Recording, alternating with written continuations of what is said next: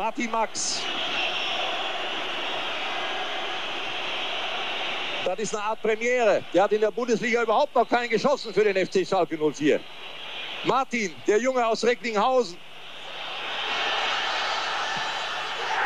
3-1 Schalke. Paljuka im falschen Eck. 3 zu 1 für Schalke im Finale gegen Mailand. Die Geschichte, wie sie weitergeht, die kennen wir. Darüber werden wir plaudern mit unserem Gast Martin Max. Er hat gerade den Elfmeter geschossen. Jetzt ist er bei uns hier, bei meinem Kollegen Hendrik Hohenberger und mir Dominik Abel. Wir haben mit ihm geplaudert über seinen Sohn Philipp, über seine Karriere auf Schalke und seine Erfolge als Torschützenkönig bei den anderen Bundesligisten damals. Viel Spaß dabei.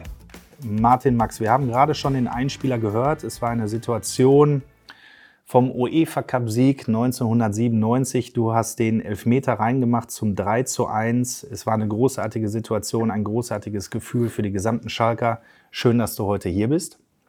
Wir haben eine Rubrik, wirst du wahrscheinlich wissen, du hast dich ja vorbereitet auf unseren Podcast. Man muss sich bei uns immer vorstellen mit einem Lied, mit dem man viel verbindet. Ein Lied, was einem viel gegeben hat. Hast du da bereits eine Vorstellung, was du für uns heute während deiner Vorstellung singen kannst?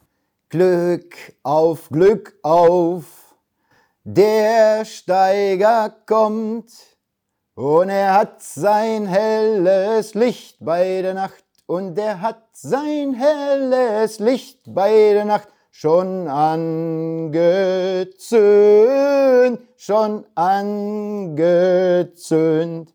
Ja, perfekt. Guck mal, das ist doch mal eine Vorstellung. Chartbreaker. Und Chartbreaker und textsicher. Nee, wirklich. Sehr, sehr schön.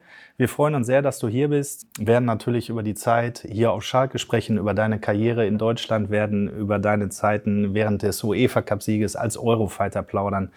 Aber wir möchten auch ein bisschen über dich und deine Vergangenheit erfahren und fangen einfach mal damit an, mit deinem Steigerlied. Das Steigerlied, mit dem verbindest du unheimlich viel. Es bedeutet für dich auch Maloche, weil du bist einer derjenigen, die das Wort Maloche ja auch wirklich gelebt haben. Plauder mal ein bisschen darüber. Du hast bei der Zeche General Blumenthal in Recklinghausen hast du gearbeitet, ne? Naja, also das ist ja der Ursprung schon bei mir. Also mein Uropa war schon Bergmann. Ja, mein Papa auch, also ich kenne es ja im Grunde nicht anders. Und äh, das war dann damals auch ziemlich naheliegend, dass ich dann auch diesen Weg einschlage, habe dann auch meine Ausbildung auf der Zeche gemacht und gleichzeitig dann auch meine ersten Schritte auch im Stadion gemacht, auf Schalke und ich denke, das passt einfach perfekt zusammen. Und auch Also zu mir. Hast du damals auch unter Tage gearbeitet? Das war auch Teil der Ausbildung. Also ich denke, so ein halbes Jahr habe ich auch unter Tage verbracht, ja. Wie sah da dein Alltag aus? Beschreib den mal. Naja, so ich, ich denke, dass wir so gegen 6 Uhr eingefahren sind. Acht Stunden mal Luft. Ja.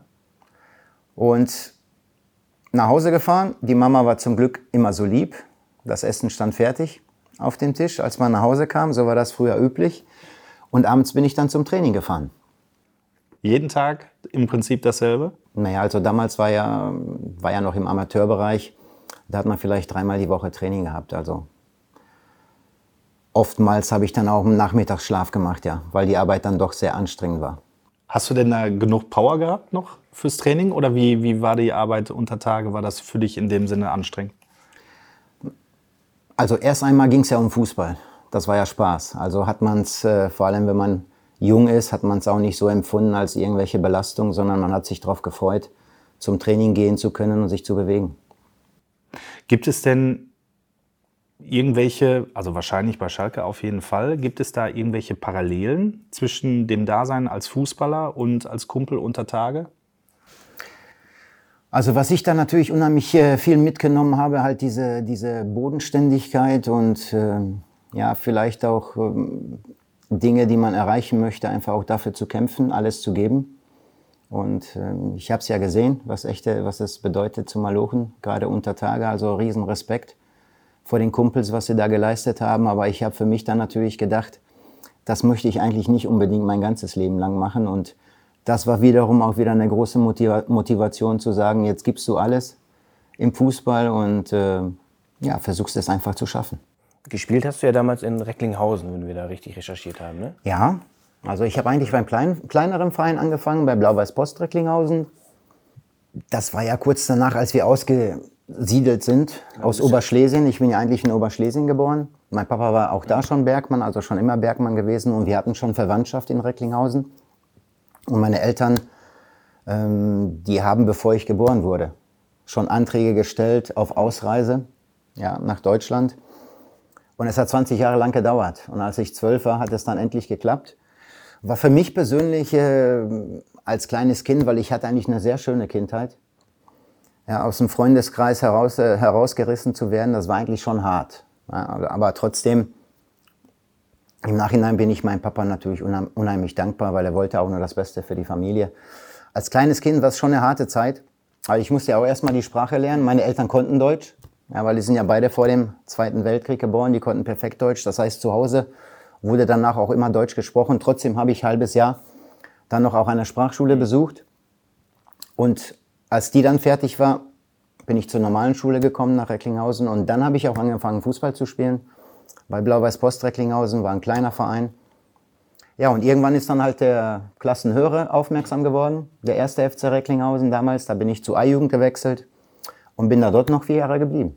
War Fußball denn für dich auch in der Integration gerade wichtig, dieses, dass beim Fußball ja jeder mitmachen darf? Ja, das ist das Beste überhaupt. Also das, da braucht man ja im Grunde gar nicht so viel zu sprechen. Man hat sofort Anschluss, vor allem, ich muss zugeben, wenn man ein bisschen Talent hat und heraussticht, dann möchte dich natürlich auch jeder in deiner Mannschaft haben. Das ist ganz normal. Und das erleichtert natürlich auch die Integration. Ne? Also warst nicht derjenige, der immer zuletzt gewählt wurde? Nee. Und du hast dich damals auch schnell für Schalke 04 begeistert. Du hast mal in einem Interview erzählt, dein Vater hat dich dann auch mitgenommen zu den Spielen ins Parkstadion. Mhm. War dein Vater denn schon immer Schalke-Fan? Also früher, wie gesagt, drüben noch, in Oberschlesien, war mein Papa ganz großer Fan von Górnik Zabrze. Mhm. Ja, das war ja eigentlich auch ein Bergarbeiterverein.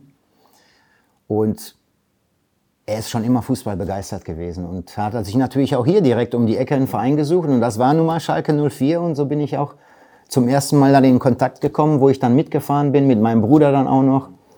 Ja, und wenn du dann so als kleiner Junge dann im Parkstadion bist, dann bist du auch gleich begeistert. Ja, gerade von den Zuschauern, von dem Spiel und ja, dann träumst du auch irgendwann vielleicht selber da unten zu stehen. Kannst du dich noch an dein allererstes Spiel im Stadion erinnern? Tja, das ist eine gute Frage. Also das weiß ich nicht mehr. Das weiß ich nicht mehr als Fan. Keine Ahnung. Aber du hast zahlreiche Spiele besucht und bist dann später auch selber mit dem Moped hingefahren, ne? Irgendwann ja, also irgendwann, wie hm. gesagt, dann, wenn ich, als ich dann in die Ausbildung gekommen bin, dann durfte ich ja einen Mofa-Führerschein machen und dann bin ich noch mal alleine gefahren mit dem Mofa zu den Spielen. Woran ich mich noch erinnern kann, das sind die Relegationsspiele gegen Bayern 05 Oeding. Mhm. Weil das sind halt entscheidende Spiele, die einem so ein bisschen hängen bleiben. Da weiß ich noch, dass im Moment mein Kollege aus der Traditionself, Matthias Herget, der hat dann auf der anderen Seite noch gestanden. Ja, und ist dann auch leider in die Hose gegangen. Aber sind das dann die Spiele, wo man auf der Tribüne sitzt oder steht und dann denkt so, boah, warum kann ich jetzt nicht selbst auf dem Rasen stehen? Ich, ich würde vielleicht das Tor machen. ja, ich glaube in dem Alter noch nicht unbedingt. Aber du hast ja gesagt, der Wunsch, Profi zu werden, war da, ne? Ja, klar, absolut, absolut. Der war schon immer da. Also ich, ich kenne das eigentlich auch gar nicht anders. Also als kleines Kind ist, weiß ich nur, dass meine Mama mir immer hinterhergelaufen ist mit ein paar Stuhlen Brot, weil ich einfach nur den, den ganzen Tag auf dem Sportplatz verbracht habe. Wenn die Kirchenglocken dann äh, läuten, dann, dann kommst du nach Hause, ne? So, so war das, so war das früher so bei mir. Also Kirche ja. war immer Pflicht. Früher, ja. ja. ja, aber auch wenn 18 Uhr die Glocken läuten, dann, dann wusstest du, man muss nach Hause. So war es bei mir. Später bin ich dann Samstagabend immer in die Kirche gegangen, damit ich Sonntag spielen konnte. Wahnsinn. Als 18-Jähriger bist du damals Profi geworden? Nee, nicht ganz richtig. Erzähl. Ja, ich habe ja noch zwei Jahre bei den Senioren gespielt in der Verbandsliga.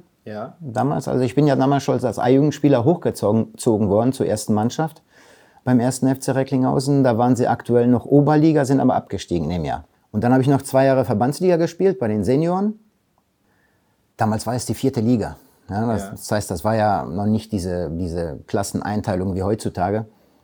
Das heißt, das war schon ziemlich hoch damals schon. Und ich habe eigentlich damals noch nicht im Sturm gespielt. Eigentlich ich war auch in der Jugend eigentlich immer auf der Zehnerposition gespielt im Mittelfeld und in meinem zweiten Jahr kann ich mich nur gut daran erinnern. Also Der damalige Trainer Allefelder hat mich dann in den Sturm reingetan. Ja, und auf einmal hat's gescheppert. und, und äh, ich hatte damals vielleicht auch äh, ein bisschen Glück, weil ich glaube, so das Scouting-System war noch nicht so ausgeprägt wie heutzutage. Da ging vieles durch persönliche Beziehungen. Und Jürgen Wittkamp ist ja auch ein Recklinghäuser, Mitglied der Fohlenelf damals unter Helmut Grasshoff. Der war dann bei uns Manager in Recklinghausen und der hat mich dann irgendwann ins Auto gepackt, zum Probetraining gefahren nach Gladbach und so bin ich dann letztendlich mit 20 dann Profi geworden. Das aber schon eine kuriose Geschichte, ne? Ja, absolut. Ja, klar. Ich mein, aber früher war es ja völlig normal. Dass die meisten Profis sind ja aus kleinen Vereinen gekommen.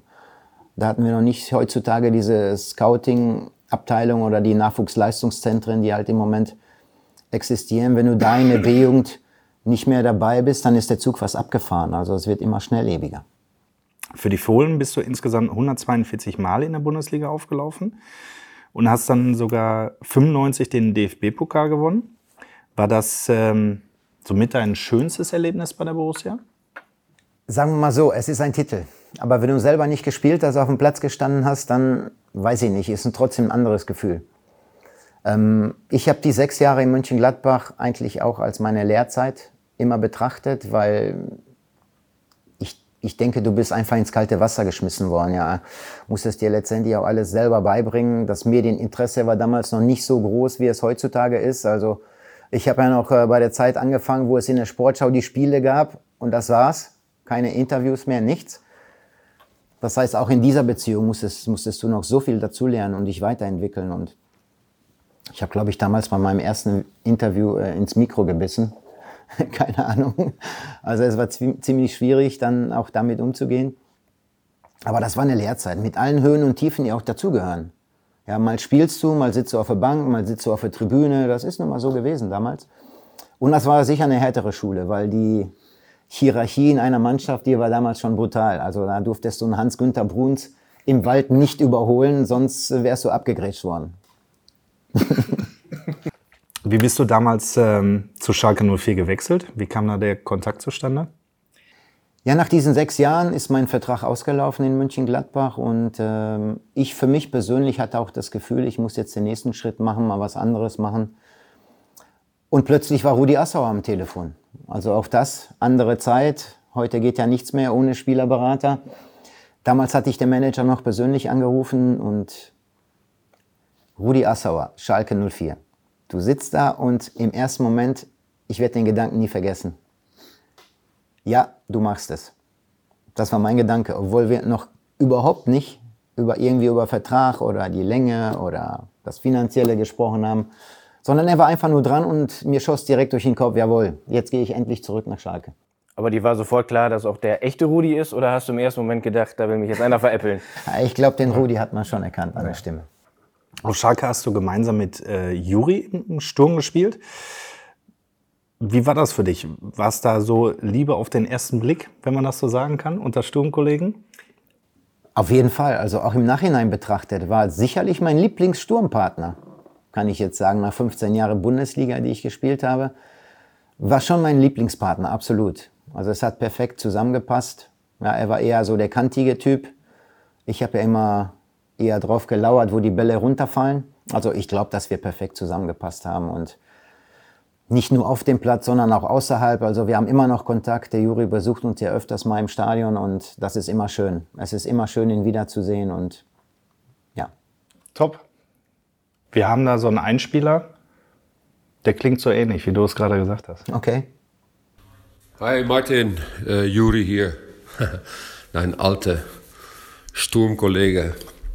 Äh, ja, Martin, die haben mich gefragt, irgendwas, eine Anekdote und etwas Witziges. Und ja, da musste ich natürlich lange nachdenken. Und natürlich haben wir viel zusammen gespielt und zusammen erlebt. Aber eine lustige Anekdote, eigentlich waren wir ziemlich seriöse und ernsthaft äh, mit dem Fußballspielen beschäftigt. Und eigentlich ging, sag mal, unsere Zusammenarbeit und unsere, äh, ja, das Zusammenspielen ging von alleine. Also es war ein, äh, eine, äh, ein Klick war da, da äh, zwischen uns. Und noch immer, wir sind noch immer Freunde. Und ähm, ja, wenn ich den Ball bekommen habe, wusste ich, wo du warst. Ich habe dich gesucht. Wir hatten immer äh, Augenkontakt auf dem Platz. Wir haben uns einander ähm, äh, angefühlt und das, ja, das war eigentlich super schön. Das, ist, das passiert nicht so oft, dass zwei Spieler das haben miteinander, äh, dass ein Blick reicht ähm, und äh, ja, das ist, äh, das ist eigentlich das Schönste im Fußball. Ja, besser hätte ich es nicht beschreiben können. War eine wirklich gute Chemie zwischen euch. Ihr habt euch die Tore gegenseitig auch gegönnt. Ne? Ja, Also- absolut, absolut. Aber es war ja nicht nur Juri, als du gekommen bist, ist ja auch Schalke generell eine, eine große Mannschaft gewachsen, wo man noch gar nicht wusste, wo jetzt die ganze Reise hingeht. Ähm, ihr habt euch dann ja auch 96 dann das, das erste Mal für den UEFA Cup seit über 20 Jahren wieder qualifiziert. Was war so das Besondere an eurem Team damals? Ich habe Schalke natürlich nie aus den Augen verloren, ist ja klar. Man sagt ja nicht umsonst einmal Schalker, immer Schalker. Wenn du das von, von klein auf drin hast, dann ist es nun mal so. Ich habe immer die Entwicklung verfolgt auf Schalke und ich habe natürlich direkt gemerkt, als Rudi Assauer damals gekommen ist, 93, dass da wieder etwas entsteht. Ja, ich glaube, dass der Rudi war der absolute Bauherr, glaube ich, des Erfolges damals. Also er hat wirklich das Händchen dafür gehabt, nicht nur eine Mannschaft nach Qualität aufzustellen, sondern dass sie auch vom Charakter, vom Menschlichen zusammenpasst. Er hat ein super Händchen für gehabt und ja, ich habe von Anfang an habe ich mich sehr wohl gefühlt. Es waren noch viele Jungs, die hier natürlich auch aus der Region kamen. Ich kam ja auch wieder im Grunde nach Hause, ja, in der Nähe vom Elternhaus auch wieder. War zu der Zeit dann auch schon Papa geworden. Das meinte Juri wahrscheinlich dann mit seriös. Nee, also ich habe mich auch natürlich sofort äh, wohlgefühlt und es hat sofort geklappt. Ja, gerade das erste Jahr lief ganz hervorragend. Also Platz drei mit Schalke. Ja, das war schon etwas Besonderes. Ich kann mich noch gut an das letzte Heimspiel gegen Bayern München erinnern, als der Andreas Müller damals das 2-1 macht in der 90. Minute. Was da los war, weil da stand ja im Grunde fest, wir sind qualifiziert für den europäischen Wettbewerb, für den UEFA Cup. Und ja, das war geil. Das war einfach geil schon das erste Jahr. Wir haben gefeiert ohne Ende, auch mit den Fans im Stadion. Also das war schon super. Ich glaube, das war auch so, da schon die Geburt der Eurofighter. Aber es war ja auch, ihr habt ja nicht nur auf dem Platz was zusammen gemacht, also, sondern auch jeden Abend oder einmal die Woche war ein fester Abend, wo ihr, wo ihr in Buhr in der Stadt wart. Also das war ein gesetzter Termin. Also da gab es keine Ausreden. Das war nach dem Training, sage ich jetzt mal, die, die, die dritte Halbzeit mit der Mannschaft zusammen was essen gehen. Ne? Also Mannschaftsabend war einmal die Woche, das stimmt. Es fing eigentlich nach dem Training immer in der Kabine an. Da gab es immer was zu essen, schon ein bisschen was zu trinken und es hätte schon passieren können, dass man danach noch in Buhr unterwegs war, ja. Wir haben Juri da auch mal gefragt, da wollte er aber mit keiner Anekdote rausrücken. Er hat gesagt, das ist alles zu langweilig, das, das wäre nie was gewesen. Aber das schelmische Grinsen von Juri dabei. Äh, aber ich sag jetzt mal, es gab ja nicht nur stilles Wasser und äh, einen Salat mit, mit äh, Hähnchenbruststreifen, oder? Also ich glaube, wir haben schon ein bisschen Bierchen, war glaube ich schon dabei, ne? Also, aber wir haben trotzdem nicht über die Stränge geschlagen jetzt. Aber es war damals noch möglich. Gab ja noch kein Facebook und kein Instagram und war alles noch nicht so öffentlich. Weißt, da kommt man mal eine Currywurst essen und, und ein Pilzchen trinken und das hat keinen Ich interessiert. finde das letztendlich ja auch kein Problem, wenn die Leistung auf dem Platz stimmt. Ja, Im Gegenteil, ich finde, das fördert ja sogar die Gemeinschaft innerhalb einer Truppe und wächst einfach was zusammen. Ja, du hast es gerade gesagt, Platz 3 mit Schalke. Also wer hätte, das, wer hätte das vor der Saison geahnt? Und äh, das war ja erst der Beginn. Na, Man muss halt wissen, wann und wo. Ne? Richtig. Ja, man ist ja auch kein Mönch trotzdem. Ne? Nee, definitiv Ja, nicht. Ich denke, wenn das nicht unbedingt ein oder zwei Tage vor dem Spiel passiert, dann ist es auch kein Problem. Ja, und der Teamgeist war ja letztendlich auch der Schlüssel für, für die Absolut. Reise, die, die gerade begonnen hat für euch. Ne? genau. UEFA Cup und dann wirklich Runde für Runde immer in diesem Flow. Ja, das war der Hammer. Das war echt der Hammer. Habt ihr euch damals ein Ziel gesetzt vor dem ersten Spiel gegen Roda? Also habt ihr da irgendwie so, so einen Schwur in der Mannschaft gehabt, dass man sagt, keine Ahnung, wir wollen überwintern im, im UEFA Cup oder so? Oder? Eigentlich gar nicht, eigentlich gar nicht. Wir haben echt jede Runde genossen, weil wir wussten ja selber nicht, wie weit es geht. Für die meisten von uns war es das erste Mal überhaupt, international zu spielen und jede Runde hat irgendwie seine Geschichte gehabt, war was Besonderes für jeden Einzelnen. Also da hast du dir noch überhaupt keinen Kopf gemacht. Als du dann auf einmal im Winter als einzige deutsche Mannschaft in, im UEFA Cup überwintern hast, ähm, Da warst du natürlich stolz. Nicht zuletzt dank deiner Absolut. Treffer. Ne? Wir- Ja, auch in, vor allem das Heimspiel gegen Brügge, ja, im strömenden Regen.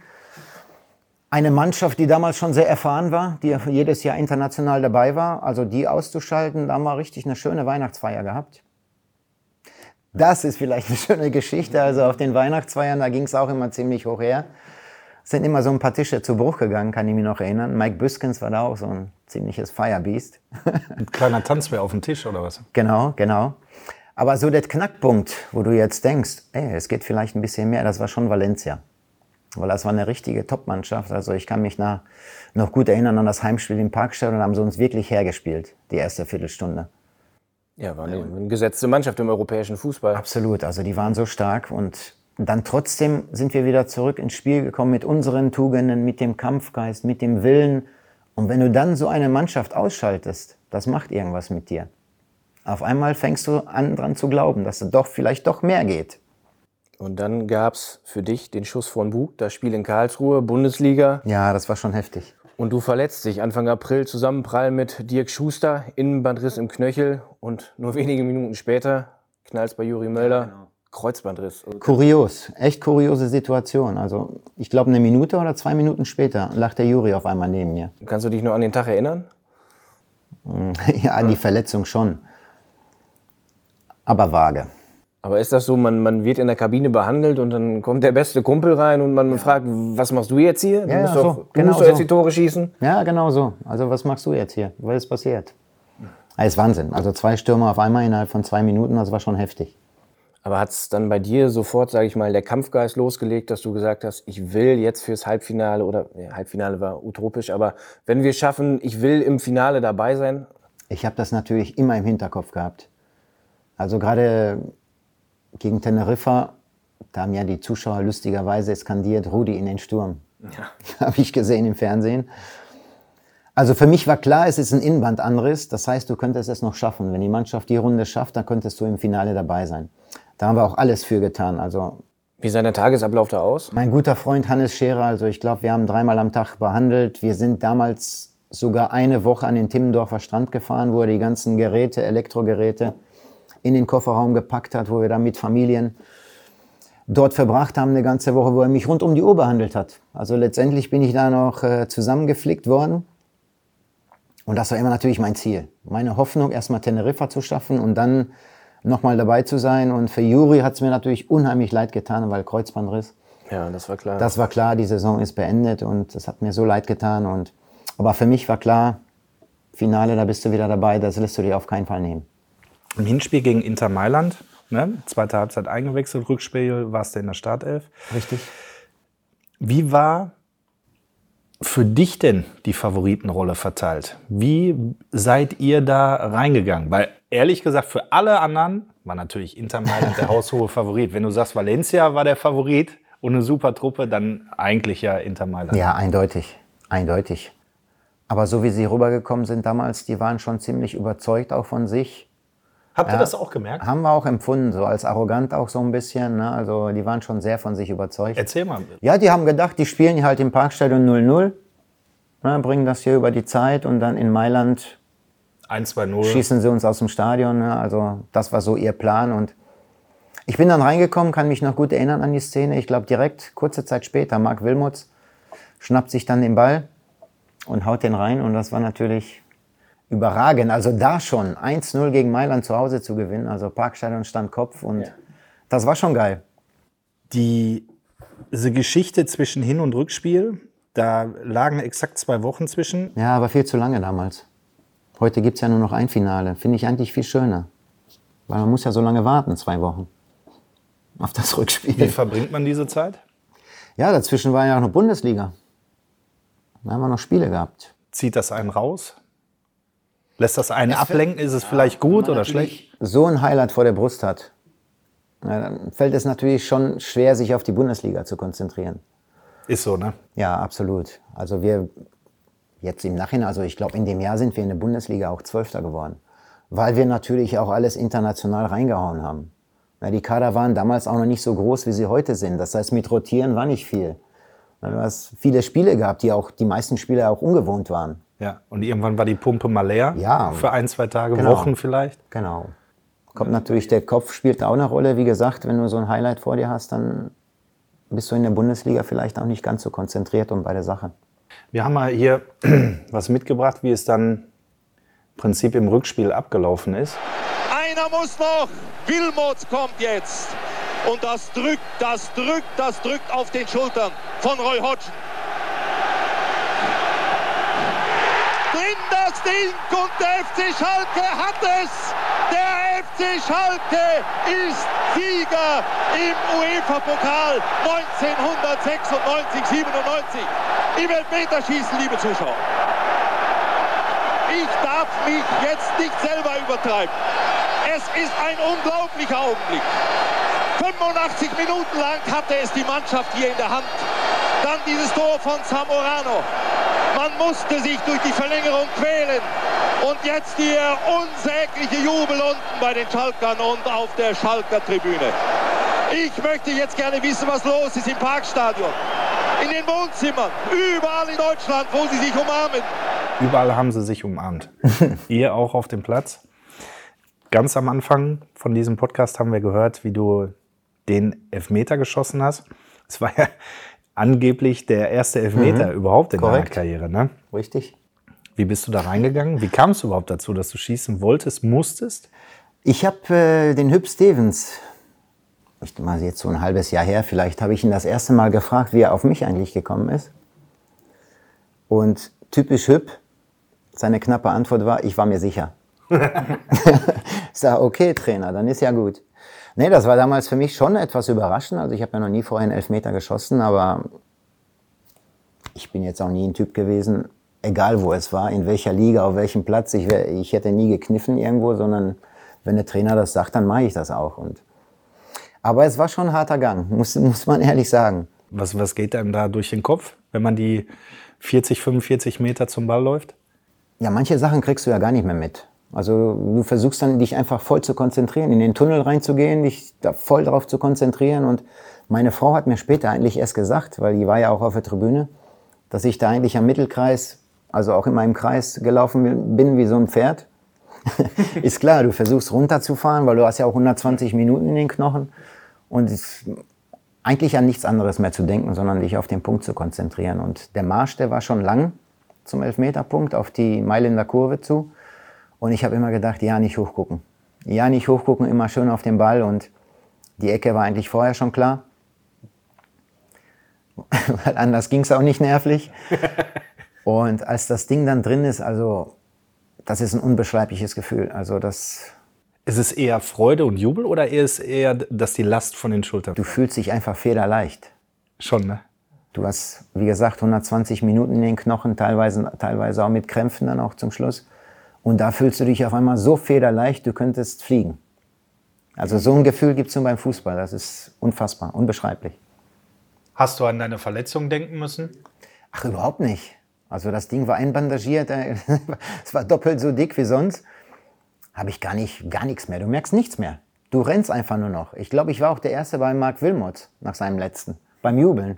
Also du merkst gar nichts mehr. Du willst einfach nur noch rennen und dich freuen und feiern. Hast du ähm, mit deinem damaligen Zimmerkollegen, David Wagner war es, glaube ich, darüber gesprochen? Geht man so ein, so ein Spiel mal durch, so ein Finale mal durch? Geht man so ein Elfmeterschießen vielleicht durch? Also ich glaube, die Anspannung ist schon so groß einen Tag vorher, dass man sich da eigentlich gar nicht, gar nicht mehr so viel unterhält. Sondern man merkt schon, jeder, jeder ist so mit sich selbst dann auch beschäftigt, wo, er- wo er sich versucht, äh, auf das Spiel zu konzentrieren, auch vernünftig vorzubereiten. Also so viel wird da eigentlich gar nicht mehr gesprochen. Klar träumt man auch vielleicht mal davon, hey Jungs, wie wäre es, wenn wir morgen das Ding mal in die Höhe halten? Da träumst du natürlich von. Ja, und das ist auch wichtig. Weil du wirst nie Dinge schaffen, wenn du dir das nicht selber vorstellen kannst, dass es geht. Manche Dinge schafft man ja auch nicht, wenn man sie nicht vorher geübt hat. Habt ihr im Abschlusstraining Elfmeter geübt?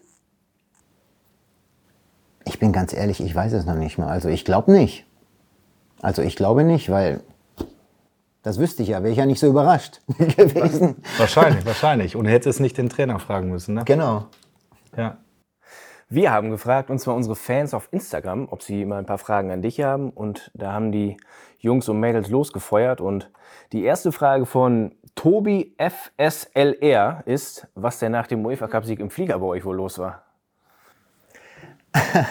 ja gut, es ging ja schon in der Kabine los. Ja.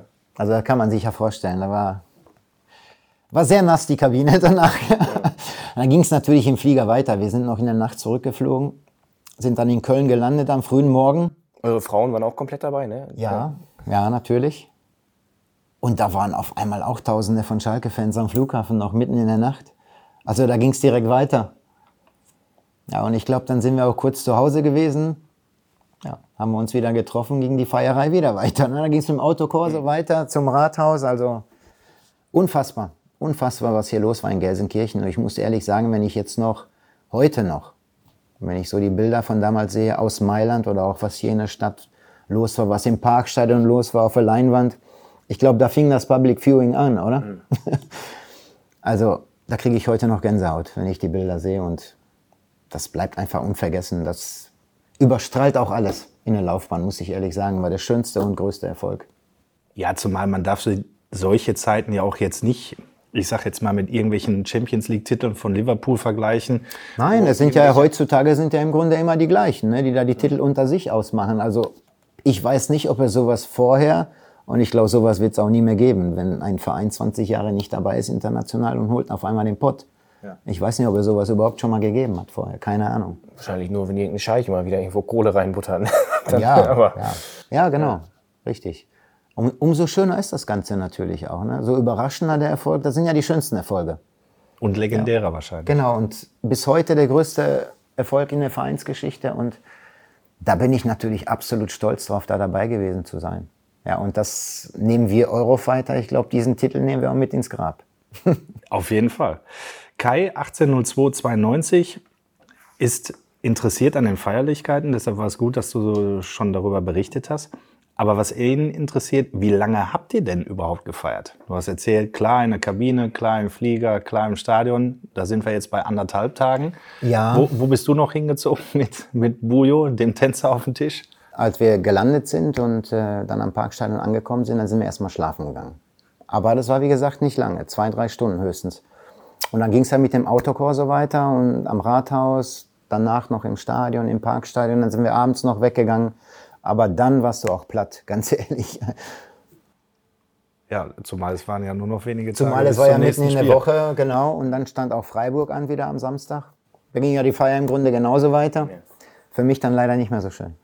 Das stimmt. Erzähl mal ganz kurz den Zuhörern, was da passiert ist. Ja, also eigentlich hätte ich nach meiner Verletzung, wo sie mich hier eigentlich zusammengeflickt haben, eigentlich hätte ich gar nicht mehr spielen dürfen. Nur der Trainer hat auch jeden gefragt, ob es geht und ja, war ich leider dumm im Nachhinein, weil ich habe früher eigentlich immer die Einstellung gehabt, wenn es irgendwie geht, dann spielst du auch. Aber da hätte ich gar nicht mehr gedurft und da ist das Innenband eigentlich auch komplett abgerissen gegen Freiburg da fing, fing eigentlich die Misere an, die Verletzungsmisere dann so ein bisschen bei mir. Leider. Mhm. Es war ein Fehler im Nachhinein, da nochmal aufzulaufen. Eigentlich hätte ich mir die zwei Spiele sparen können. Ach so, was mir jetzt noch einfällt, weil wir sind ja abends dann noch nach Freiburg, da sind wir noch ins Sportstudio gefahren. Dann ging ja die Feier auch wieder weiter im Bus. Ja. Ich, trotz meiner Verletzung, habe ich natürlich trotzdem gefeiert. Und wer ist an der Torwand dann angetreten oder, oder seid ihr als Mannschaft angetreten? Oder habt ihr einen? Ich glaub, der Ingo Anderbrügger hat damals geschossen. Ja. Und das ziemlich gut, meine ich so. Ich kann sagen, wahrscheinlich nicht die schlechteste Wahl, ne? Ja, ja. gut, weil die, weil die Wand dann noch stand oder weil sie nicht mehr stand? Na, weil er getroffen hat. ich glaube, alle drei hat er verwandelt oben. Aber ich bin mir nicht mehr sicher. Ich bin gespannt, ob die Antwort auf die nächste Frage Ingo an der Brücke ist. Denn Ivan Divers möchte wissen, wer dein bester Mitspieler in all deiner Zeit als Profi war. Also nicht nur auf Schalke, sondern allgemein. Allgemein. Also ich, wir haben ja gerade schon das Thema gehabt. Juri Mulder war natürlich mein Lieblingssturmpartner. Aber ich hatte viele gute Spieler natürlich, mit denen, mit denen ich zusammengespielt habe. Das war Olaf Thon natürlich auch. Ganz klar, das war damals die Zeit, als er aus München wiederkam. Schon überragend. Toller Fußballer, ja. absolut toller Fußballer. Auch bei 60 München hatte ich natürlich auch richtig gute Jungs mit Gerald Vandenburg. Thomas Hessler wahrscheinlich. Thomas Hessler, genau. Also das waren schon Riesenkicker. Und im späten Alter kam der Davos Schucker, ja. der auch noch damals nach München. Also selbst da habe ich noch was dazugelernt. Also muss ich ehrlich sagen. Also gerade diese, diese Gelassenheit, diese Abgezocktheit, die habe ich mir schon ein bisschen vom Schucker da noch abgeschaut. Ich fand, es war ein ganz feiner, ganz feiner, feiner Fußball. Mensch. Absolut auch. Auch ein ja. feiner Mensch. Davos Schuka, ja. Ich meine, er ist auch aktuell Präsident, oder noch? in Kroatien. Ne? Kroatischer Fußballverband. Ja. Ich fand den nicht mehr ganz so gut, als wir dann ausgeschieden sind im Viertelfinale gegen Kroatien. WM 98, ja. Als sie sich, als sie sich gerecht haben für die Europameisterschaft 96. Aber das ist ein anderes Thema. Genau. Manuel P90 fragt, wie dein Leben verlaufen wäre, wenn es nicht mit einer Profikarriere geklappt hätte. Da wäre ich wahrscheinlich jetzt schon in Rente, weil ich dann wahrscheinlich auf der Zeche weitergearbeitet hätte dann irgendwann. Die hätten mich wahrscheinlich übernommen. Dann hätte ich vielleicht irgendwo noch in der Oberliga gespielt. Vielleicht sogar bei FC Recklinghausen geblieben erstmal. Wie es danach weitergeht, weiß man ja nicht. Ja. Aber ich wäre auf jeden Fall Fußball treu geblieben. Also ich hätte immer weiter Fußball gespielt, ist ja logisch. Fußball ist ja eh ein großes Thema bei dir zu Hause, denn dein Sohn Philipp ist auch Fußballprofi. Ähm, Hast du ihn damals dazu animiert, dass er auch Fußball spielt? Oder hat er selber gesagt, äh, oder sag ich mal, er konnte noch nicht sprechen, aber hatte schon den Ball am Fuß? Wie war das damals bei euch zu Hause? Überhaupt nicht. Der hat eher Gänseblümchen gepflückt. also der Opa hat gesagt, das wird nie ein Fußballer. Hat sich die Mama gefreut, jeden Tag ein frischen Strauß war. Nein. Und gezwungen wäre sowieso nicht, weil das funktioniert auch nicht. Aber irgendwann ist klar, der hat ja noch als kleiner Junge noch die Zeit erlebt, wo er auch dann auch in München auf der Tribüne saß, wo er das schon wahrnehmen konnte, was da jetzt gerade so passiert, wenn der Papa auf dem Platz steht. Und ich glaube, da muss diese Begeisterung dann irgendwann entstanden sein. Oder dieser Virus dann auch, so ähnlich wie bei mir auch im Stadion, in jungem Alter. Und dann fing es so langsam an bei ihm. Dann wollte er auch auf einmal Fußball spielen und hat dann auch bei einem kleinen Verein angefangen, wo wir gelebt haben, beim SC Baltham. Und so ging das dahin. Also jetzt schon verstanden, dass Papa jetzt nicht auf dem Dorfsportplatz vor 50 Leuten spielt, sondern dass da zehntausende Leute kommen und, und Das den hat Papa ihm dann wohl auch gefallen, ja. Ja, vielleicht nicht 10.000 bei 1860 München im großen Aber schon ein Olympiastadion. bisschen mehr. Ja, dazu haben wir auch eine Frage. Und zwar von deinem alten Zimmerkollegen, der deinen Sohn ja auch noch von damals kennt. Stimmt. Hi Martin, hier ist äh, David und ich wollte dir schon immer mal die Frage stellen, da ja unsere Kinder in einem ähnlichen Alter sind, wie du weißt, und Klein Philipp ja auch hin und wieder mal im blauen Salon auf meinem Schoß gesessen hat, wollte ich fragen, ob du denn damals schon im Kopf gehabt hast, dass der das als Fußballer so toll hinkriegt, äh, wie er das jetzt hinbekommen hat. Nein, überhaupt nicht. Hätte ich damals auch nicht erwartet. Das kann man ja auch nicht. Einmal zur Erklärung, Blauer Salon ist der Bereich, wo sich die Familien der Spieler während der Spiele aufhalten. Gab es im Parkstadion schon, gibt es jetzt hier auch in der Felddienstarena. Ja. Also es war jetzt nicht von vornherein mein Ziel, er muss jetzt unbedingt Fußballer werden. Das ist ja Quatsch. Nein, also das war auch später so der Fall, dass ich mich im Grunde auch, als er in der Jugend bei 60 gespielt hat oder bei Bayern dann auch später, ich habe mich nie irgendwo eingemischt, ja, was Trainer angeht, weil ich war halt immer der Meinung, die Jungs haben sowieso schwerer, der wird immer am Papa gemessen. Ja, die Eltern sind sowieso immer die Schlimmsten, die sagen, ah, der spielt ja nur, weil der Papa Profi war. Alles Blödsinn. Und deswegen war für mich klar, du musst den Druck eigentlich eher rausnehmen, anstatt zu Hause noch mehr Druck zu machen. Ja, wir haben eher, eher in der Erziehung eher darauf geachtet, auf einen guten Charakter. Auf einen guten Charakter, dass er da stark ist, dass er sich von solchen Dingen dann halt nicht beeinflussen lässt, sondern einfach das tut, was ihm Spaß macht. Und ich glaube, das ist uns ganz gut gelungen, was seinen Charakter angeht. Und da haben wir schon mal gewonnen. Aber dass das jetzt natürlich auch fußballerisch so gut weiterentwickelt, das hätte ich zu dem Zeitpunkt sicherlich nicht gedacht. Hast du das manchmal so gespürt, weil du das ansprichst? Dieser, dieser Druck, der möglicherweise Philipp auf die Schulter gelastet wird? Das sieht man bei den anderen auch. Ob es jetzt ein Gaudino war oder es ein Scholl war, die Söhne, die haben es immer schwerer. Auf jeden Fall. Weil der Papa, der steht halt drüber. Von daher war ich auch froh, dass der Philipp kein Stürmer geworden ist. Weil dann hätte er wahrscheinlich auch schon verloren. Wird er, wird er quasi an deinen Marken gemessen? Ja klar, wenn der Papa zweimal Bundesliga-Torschützenkönig wird, also das ist natürlich schon eine Riesenhürde und eine riesen, ein Riesenrucksack. Vor allem dann auch für einen jungen Menschen damit umzugehen. Ich glaube, daran scheitern dann auch viele. Und von daher, wie gesagt, ich habe immer Wert drauf gelegt, da den Druck eher rauszunehmen. Bin froh, dass er Linksfuß ist. Das hat eigentlich gar nicht von mir. Linksfuß. Und ich habe schon das Talent gesehen, dass er eigentlich so eher im hinteren Bereich als Linksverteidiger wäre eigentlich die perfekte Position, weil die werden zum einen immer gesucht Und wenn ich schon so einen guten linken Fuß habe, also schnell war er auch schon immer, von daher ist es für ihn die perfekte Position. Also das sehe ich natürlich schon. Er ist nicht unbedingt der Dribbler, deswegen muss er von hinten mit Tempo kommen, immer wieder anschieben und ab und zu hört er dann auch mal auf mich. Aber das mache ich, wie gesagt, auch, weil ich selber von früher von mir auch kenne. Also so direkt nach dem Spieler will ich auch meine Ruhe haben. Nicht über Fußball sprechen, das tun wir auch nicht, aber so eher in ruhiger Stunde, da unterhalten wir uns natürlich auch mal über Fußball. Klar, aber in entspannter Atmosphäre. Ab und zu hört er ja auf mich. Wie nimmst du ihm denn den Druck? Ich versuche ihn immer vor Augen zu führen, was ich eigentlich auch immer gedacht habe. Du musst einfach Spaß haben. Das Drumherum ist uninteressant. Wenn du auf dem Platz stehst, dann musst du Spaß haben. Dann wirst du auch erfolgreich sein. Das ist für mich sowieso das Erfolgsgeheimnis. Wenn du an etwas Spaß hast, unabhängig vom Fußball, dann wirst du auch erfolgreich sein. Das ist alles eine Kopfsache. Oh, da spielt aber gerade in dem Bundesliga-Zirkus eine Menge, eine Menge mit. Du wirst trotzdem deinen Weg machen, egal wo. Philipp spielt in Augsburg. Eine ja. deiner größten Fußballlieben ist Schalke 04. Ja, das Schlimme ist ja, der Philipp ist ja schon mit Schalke deutscher Meister geworden. Ja. Das musste ich ja zu Hause dann auch immer anhören. Ich war schon deutscher Meister mit Schalke, du nicht. Ich war in Real Madrid schon mit der Profimannschaft, du nicht. Dafür bis, bist bis du halt, UEFA-Cup-Sieger halt, und hast in Mailand gespielt. Ne? Bis mir halt irgendwann der Kragen geplatzt ist und gesagt, du kleine Wurst, ich bin Eurofighter, halt ja. mal die Klappe. Wem drückst du denn den Daumen, wenn Schalke gegen Augsburg spielt? Das ist für mich das schlimmste Spiel des Jahres. Also das ist eine Vollkatastrophe. Ich sitze dann einfach nur ruhig da. Ohne Emotionen. Ohne Emotionen geht ja, ja schon mal geht Ich ja koche zwar von innen, aber ich versuche es ja nicht zu zeigen. Aber im Stadion oder zu Hause ja, auf klar, dem Sofa? Im Stadion. Das, ja. Natürlich im Stadion. Ich bin mal gespannt. Wir haben hier jemanden gesprochen, der sieht es vielleicht etwas anders, beziehungsweise hat auch mal eine Frage an dich. Okay. Hallo Papa, hier ist der Philipp. Ich werde mich natürlich sehr, sehr gerne auch äh, an der Fragerunde beteiligen und äh, mal versuchen, eine Anekdote herauszukramen. Hab da eine gefunden und zwar geht es um den 33. Spieltag der vorletzten Saison. Ähm, ich glaube, da ging es für Schalke um die Champions League. Ähm, wir waren schon gesichert im FC Augsburg, ähm, haben dann aber am 33. Spieltag in Augsburg gespielt und da hast du zu mir vor dem Spiel und auch in der Öffentlichkeit ähm, einen Satz gesagt, den du dir für dieses Spiel wünschen würdest.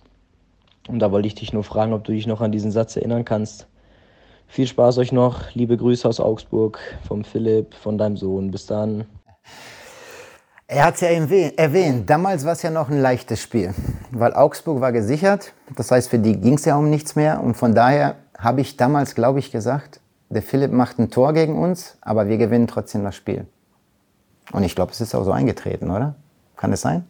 Wir haben damals zwei Dinger reingekullert, so ja. mit, mit Tilo. Tilo Kehrer. Ja, ein, ein ja genau, der Tilo macht beide. Ja, und der, und Philipp, der Philipp macht einen. Philipp genau. macht auch einen. Ja. Von daher war damals das Ergebnis perfekt. Philipp Tor gemacht, trotzdem Schalke gewonnen, war eigentlich optimal. War ein schöner Nachmittag. Du hast es gerade schon angesprochen, dass du eigentlich froh bist, dass Philipp Verteidiger ist.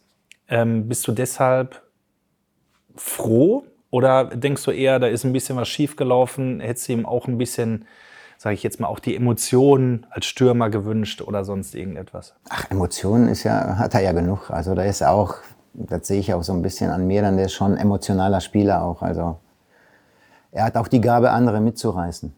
Ja, und das, das kann er von hinten genauso. Also das ist, das ist jetzt nicht das Problem. Aber wie gesagt, ähm, ich habe schon so gesehen, dass er halt, oder auch für ihn auch besser empfunden von meiner Seite, dass er eben kein Stürmer wird. Aber wie gesagt, ich, ich kenne ich kenn ja das Geschäft, ja, wie, wie es dann wird für ihn. Also der Druck wird dann noch viel, viel höher sein, weil am Papa gemessen zu werden, ist immer eine Vollkatastrophe. Und von daher war ich froh eben, dass es nicht wurde. Und zum Glück, wie gesagt, ich habe dann schnell erkannt, Linksfuß und vielleicht besser, wenn er dann mal linke Schiene spielt. Ja, zumal der Druck. Aber ich hätte mir gewünscht, seine Flanken hätte ich mir auf jeden Fall gewünscht als Stürmer. Wenn ich die so sehe. Wäre eine schöne Geschichte geworden. Könnte ja vielleicht noch mal sein, wenn Philipp vielleicht irgendwann in Zukunft das Trikot von Schalke 04 trägt, seine Karriere beendet und dann mit dir in der Traditionsmannschaft spielt. Ja, im Fußball darf man ja gar nichts ausschließen. Also ich glaube, das wäre auch sein großer Traum, hier für Schalke nochmal zu spielen. Der hat ja eine Schalke-Vergangenheit. Er ist ja mit vom Norbert Elger, zu dem er auch immer einen super Draht hat, nach wie vor. Ja, mit ihm deutscher A-Jugendmeister geworden ist. Also die, der Kontakt ist natürlich immer noch da und die Beziehung zu Schalke. Nur, dass die Entwicklung von ihm jetzt natürlich auch so rasant vor, äh, vor, vorangegangen ist.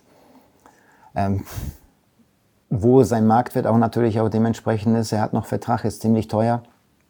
Da waren viele Vereine daran interessiert. Also im Moment passt es halt noch nicht. Im Moment sind wir bei Schalke halt in einer Phase, wo, es, äh, wo wir halt diese großen Ablösesummen nicht mehr, nicht mehr bezahlen können. Und, aber wer weiß, was in Zukunft passiert. Also ich glaube, dass er da auch nach allen Seiten offen ist. Warst du eigentlich bei seinem Debüt? In der ersten Liga? Ja. FC Augsburg? Nein, nein, nein, hier auf Schalke. Ach so, ja, natürlich. Ja, natürlich. Kannst du dich noch dran erinnern? Das erste, nee, Quatsch. Das erste, nee, stimmt, stimmt nicht. Da war ich doch nicht im Stadion, weil ich sehe gerade, sein erstes Spiel ist eingewechselt worden bei den Zecken in der 90. Minute und das Stadion werde ich nicht betreten. Normalerweise. Also wenn ich nicht muss, dann werde ich dieses Stadion nicht betreten. Das heißt, das vom Fernseher. Ja, habe ich zu Hause geschaut. Und dann das zweite, wo er eingewechselt wurde gegen Hertha, da war ich natürlich im Stadion. Der ganz große Durchbruch ist dann in jungen Jahren aber noch, noch nicht gelungen. Dann gab es den Umweg Karlsruhe und jetzt ist er seit vier Jahren Stammspieler in Augsburg, Leistungsträger. Vor zwei Jahren, glaube ich, der die meisten Vorlagen gegeben in der Bundesliga. Ähm, rasante Entwicklung. Hat er dich eigentlich bei seinem Karriereplan mal um Rat gebeten oder hast du ihm Tipps gegeben, dass, dass du vielleicht gesagt hast, geh vielleicht erst zu einem kleineren Verein, entwickel dich da, etablier dich? Oder hast du gesagt, lass den Jungen mal machen?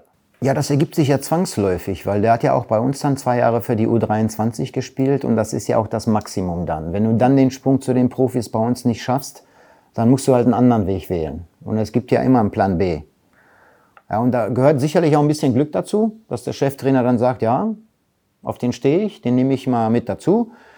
Ist damals halt nicht passiert, aber im Nachhinein, wenn ich mir so die Entwicklungen anschaue, war vielleicht ganz gut für ihn, mal ein Jahr zweite Liga zu spielen in Karlsruhe. Da lernst du auch so ein bisschen die Härte auch kennen. Und siehe da, ein Jahr später kommt dann schon der FCA, kommt die erste Liga. Das heißt, manchmal musst du ja auch mal einen Schritt zurück machen, um dann wieder zwei nach vorne zu machen. Das ist für eine Entwicklung des Spielers vielleicht viel, viel gesünder. Dass du von vornherein oder von klein auf die einzelnen Schritte nacheinander machst, ist manchmal gesünder, als wenn du direkt in die Höhe schießt, weil dann ist die Fallhöhe auch sehr, sehr hoch manchmal. Aber ist deine Meinung gefragt? Möchte er nach den Spielen wissen, wie hast du mich gesehen? Was hätte ich besser machen können? Was war gut? ich sag's ihm einfach. Aber wie ist das dann? Aber wie gesagt, nach einem gewissen Abstand. Also nicht sofort nach dem Spiel, da lass ihn erstmal in Ruhe. Manchmal erzählt er auch von alleine, je nachdem, wie man drauf ist. Und dann aber wie ist das, wenn er, wenn er euch dann zu Hause besuchen kommt? Müssen dann die Pfeffer- und Salzstreuer herhalten, dass ihr dann Stellungsspiel auf den Tisch macht? Oder ist das. Nein, so, wie ich schon sagte, also wir sind inzwischen so gerade was im Trainerbereich angeht, also die Trainer sind schon so gut ausgebildet inzwischen, also da brauche ich noch nicht mal so viel zu erzählen, was Taktik angeht oder ja, wie er zu spielen hat. Er hat er mit Norbert Elgert nur als Beispiel jetzt, hat er auch einen tollen Trainer gehabt, der ihm vieles beigebracht hat. Insofern muss ich da gar nicht sportlich, was das Sportliche angeht, muss ich gar nicht mehr so viel erzählen, sondern wie gesagt, für mich war eher so dieses Charakterliche drum, drumherum, seine Persönlichkeit, wie er damit umgeht, eher das zu entwickeln. Was? Selbstvertrauen vor allem, ne, einzuflößen auch. Selbstvertrauen ist ein gutes Stichwort. Vor ja, knapp zweieinhalb Jahren ist Philipp nach Hause gekommen und hatte irgendwas um den Hals hängen, so Silbernes dran. Ja, das ist natürlich schon ein Highlight. Ne? Olympische Spiele ja. 2017 spielen wir darauf an. Wie stolz warst du, dass dein Sohn mit Deutschland Olympia Silber geholt hat? Ich meine, das Finale war Deutschland-Brasilien, hat gegen ja. Neymar äh, war das Finale, hat, hat die brasilianische Mannschaft angeführt, Deutschland eine ganz junge Truppe und holt da Silber. Ja, mega, mega. Olympia alle vier Jahre und vor allem nimmt ja die U21 von Deutschland dran teil. Das heißt, vom Alter hat's auch, hast du nur einmal die Chance, daran teilzunehmen und es hat perfekt gepasst. Und das ist natürlich ein Riesen-Highlight für so einen jungen Spieler, was dich natürlich auch pusht. Das gibt dir auch Selbstvertrauen, gibt dir nochmal den nächsten Schub, den nächsten Entwicklungssprung, wenn du da im Maracanã vor, keine Ahnung, 100.000 spielst. Das ist natürlich schon ein Riesenerlebnis. Und natürlich die Silbermedaille ist natürlich ein Riesenerfolg auch für Deutschland. Und es dann, du hast es gerade zu Hause schon erwähnt, äh, er sagt, ich bin deutscher Meister, du sagst, ja, ja. ich bin Eurofighter, kann er dann die Olympischen Spiele hinlegen, du packst dann wieder den DFB-Pokal und die Torschützenkönige dann am Ende sticht alles oder wie, wie läuft das? Äh, am Eurofighter kommt er trotzdem noch nicht vorbei. Da muss noch mehr passieren. Wir haben es aber gerade schon gesagt, Torjägerkanone hast du zweimal geholt mit 1860. Ähm, warum bist du damals von Schalke weggegangen? Ja, ich habe es ja kurz erwähnt. Also die ersten zwei Jahre waren hervorragend, die anderen beiden leider nicht so. Zum einen, äh, wie ich gerade schon sagte, ich hatte viel mit Verletzungen zu kämpfen, teilweise auch zu früh angefangen, war ich selber schuld, in die nächste Verletzung wieder rein. Wir haben damals auch nicht mehr so gut Fußball gespielt. Ja, und es wurde alles so ein bisschen dann auch äh, auf mich abgeladen als Sündenbock, weil die, wir sind auch wenig Tore gefallen. Wurde dann auch ziemlich heftig ausgepfiffen. Und ich habe, äh, für mich persönlich war ich dann in einer Situation, wo ich dachte, ja, was machst du jetzt? Ja, weil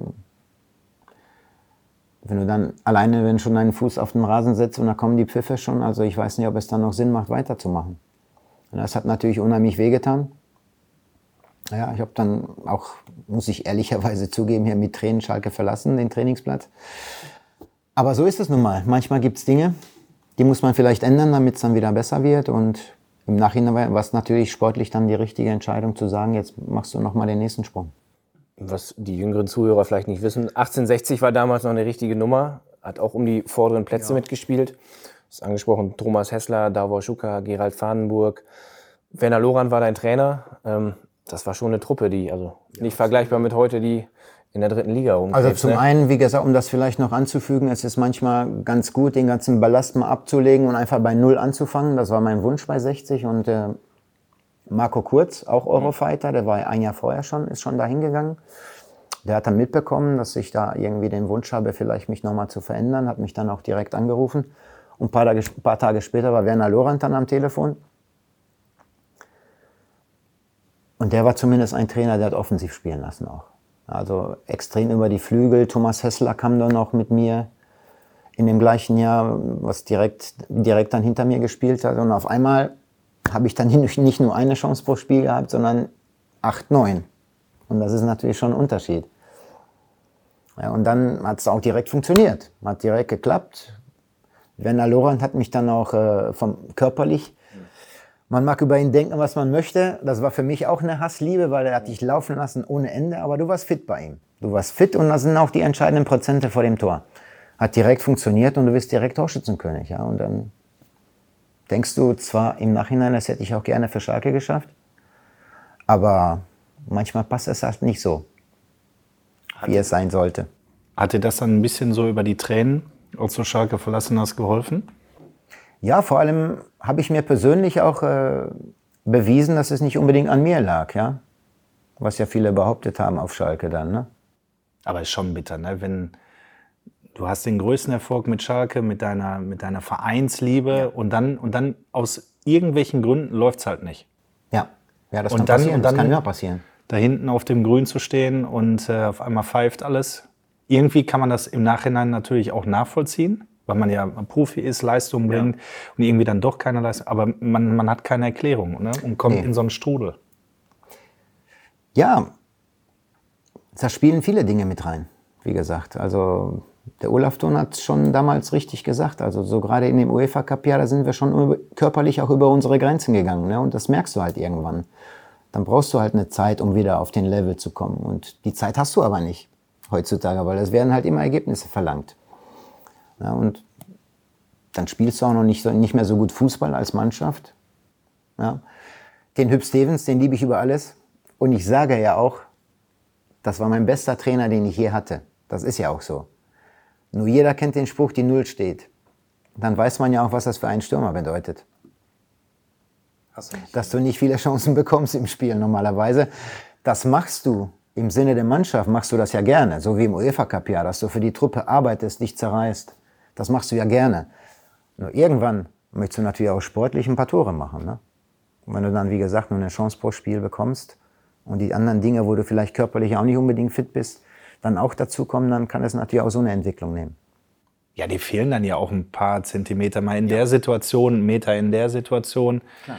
Dann hast du auch ein bisschen Pech. Klar. Aber so ist Fußball. Ne? Also wie gesagt, manchmal kann man sich die Dinge nicht so aussuchen, wie sie sind. Wie man sie Ausgesucht, gerne hätte. ja. Ausgesucht hast du dir aber Hansa Rostock. Ja, das ist auch wieder eine komische Geschichte gewesen. Bei 60 München vor allem, das meine ich. Das war dann natürlich auch 60 München. Nach vier Jahren ist mein Vertrag ausgelaufen. Du bist zweimal Torschützenkönig in vier Jahren. Vertrag läuft aus und es spricht noch nicht mal einer mit dir. Also wenn es nach mir gegangen wäre, hätte ich da die Laufbahn beendet, weil die Familie hat sich auch wohlgefühlt. Mein Sohn ist da auch zur Schule gekommen. Aber dann habe ich auch gedacht, so möchtest du jetzt natürlich auch nicht aufhören. Und deswegen, da kam nochmal Hansa Rostock und habe ich nochmal ein Jahr dran gehangen. Ja, und erfolgreich, ne? 2-3, 2-4, 20 Tore in 33 Spielen. Ja. Warst damit bester deutscher Torschütze in der Bundesliga. Und gleicher Club wie Matthias Schober. Und der hat es sich natürlich nicht nehmen lassen, uns natürlich auch noch mal was zu schicken. Hallo Martin, hier ist dein ehemaliger Mannschaftskollege von Schalke 04 und von Hansa Rostock, Matthias Schober. Ja, wir haben ja einiges zusammen erlebt, würde ich sagen. Äh, Ich glaube, ein paar Anekdoten wurden auch schon erzählt. Ich erinnere mich da vor allem an einen Rückflug und eine Rückfahrt vom UEFA Cup, ähm, wo wir dann bei, bei der Tankstelle angehalten haben und äh, noch das ein oder andere Kaltgetränk sowie noch ähm, ja, diesen heiße Hexe Burger vertilgt haben. Ähm, aber ich glaube, über den UEFA Cup wurde auch schon sehr, sehr viel erzählt. Deswegen würde ich da auch gar nicht weiter groß eingehen. Aber das war natürlich nochmal so ein, eine Situation, die mir wie immer noch vor Augen ist.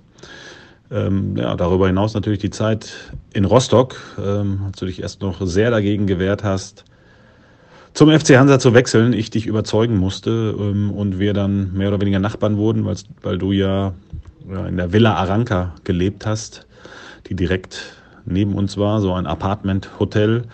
Ähm, da der Philipp ja noch zur Schule gegangen ist und du ihn da nicht komplett rausreißen wolltest, was natürlich auch richtig war, und dementsprechend da in dem Apartmenthaus gewohnt hast, ähm, direkt neben uns und auch sehr viel Zeit bei uns verbracht hast, äh, so das schöne Ostseebad Nienhagen kennenlernen durftest und natürlich auch das Ostseebad Warnemünde mit der ein oder anderen Lokalität, ähm, was leckeres Essen angeht und auch da, weil gute Spieler, gute Leute sollten auch gute Getränke trinken.